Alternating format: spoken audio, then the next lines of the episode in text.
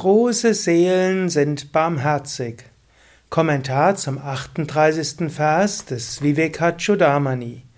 Shankara schreibt, Es ist die Wesensart dieser großen Seelen zu helfen, die Mühen anderer zu beseitigen.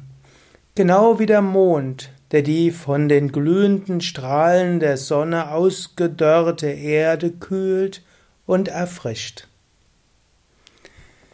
Große Meister wollen helfen, das ist ihre Natur.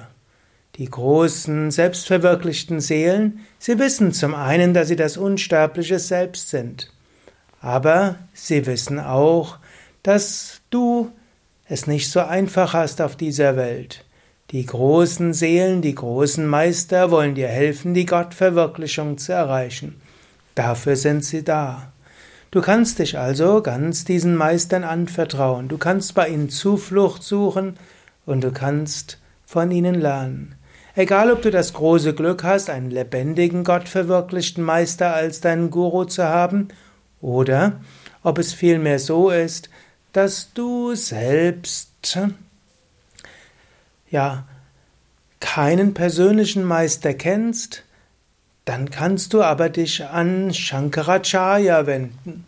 Du kannst dich an Swami Shivananda wenden. Du kannst dich an Swami Vishnadevananda wenden oder auch direkt an Gott. Die großen Meister, ob sie jetzt verkörpert sind oder nicht, sie wollen dir helfen.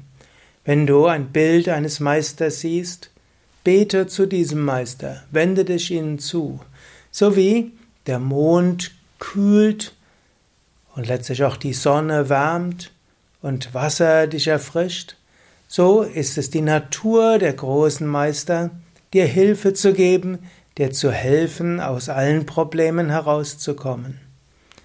Das kannst du dir bewusst machen und aus dieser Gewissheit kannst du leben.